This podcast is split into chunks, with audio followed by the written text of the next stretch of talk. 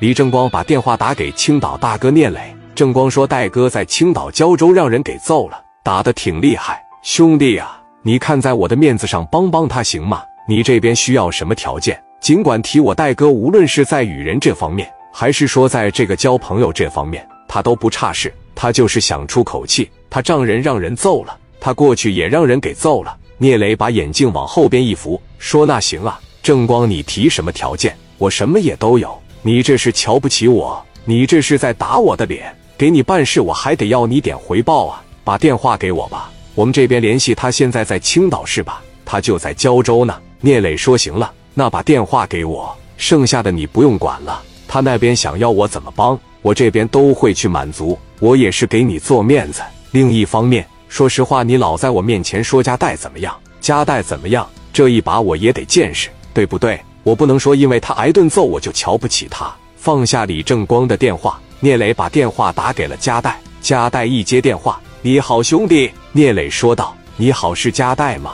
我是青岛的聂磊，正光的哥们。”加代说：“兄弟你好啊，正光给你打电话了。嗯，正光给我打电话了。你现在在哪呢，哥们？我现在在胶州呢，在胶州是吧？行，谁打的你？”加代说道：“打我的那个人叫来福强，还有一小弟叫小根子，他是海鲜市场的。”叫来了一百来号人，聂磊说：“行，给我地址，我马上就带着兄弟往胶州去，好不好？兄弟啊，你要亲自过来吗？”聂磊回道：“我必须亲自过去啊。”加代说：“我上青岛先安排安排你也行。”聂磊说：“不用，咱们之间没那么多事。正光帮我，我帮正光，我俩是好哥们。他在我面前提加代也不是一回两回了，说你仗义疏财，义薄云天，我得见见你，我对你还挺感兴趣的。至于条件嘛。”那就见外了。加代说：“谢谢兄弟了，真是太好了。我们见面说好不好？”那行，兄弟。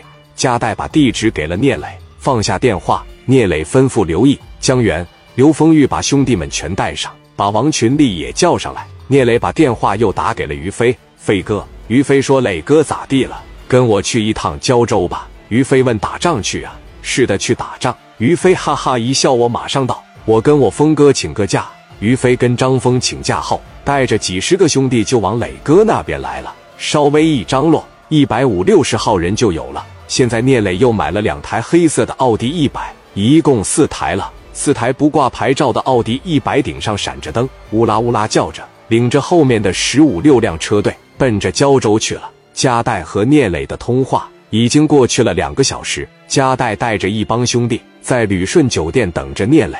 马三等的有点着急了，说：“我觉得这也该来了。”这怎么没动静呢？我听正光说，小孩岁数不大，小孩就是不行，嘴上没毛，办事不牢。加代说：“行了，用人不疑，疑人不用，知道吧？人家岁数小怎么了？人家在青岛有地位，有成就，听没听着？不许这么说，人家等着就完了。”突然，外面由远及近传来了塞车才有的乌拉乌拉的叫声，四台奥迪一百在前面拉着笛声，后边跟着十几辆车。加代一听，这怎么还来阿 Sir 了呢？马三把这窗帘一扒开，往下边一瞅，是不是巡抚来人了？四台奥迪一百没挂牌，带着声音过来，后边跟着一大堆车。加代心想，他打了我们，不会又报阿 Sir 去了吧？戴哥正在好奇。四台奥迪一百停在了旅顺酒店门口。聂磊把电话打了进来。聂磊问加代：“我到了，我在旅顺酒店门口。”加代说：“我没看到你啊，兄弟。”聂磊说：“没看到下面这四台黑车吗？挂警报的这个我看着了。”那就是我，你下来吧。那我下去，我给你接上来。行，放下电话。加代对兄弟们说：“听着，下去以后多尊重点，别看人岁数小，该叫哥叫哥，知道吗？现在江湖是论资排位，江湖地位你们都知道，他不按年龄的。”马三一下站了起来，说：“我怎么就这么不信呢？二十七岁小孩能干成啥呀？”加代说：“你要这么说，马三，你就别跟我下去了。人家过来帮我们来了。”你怎么能这么说话呢？马三脑袋一耷拉，说：“我知道了。”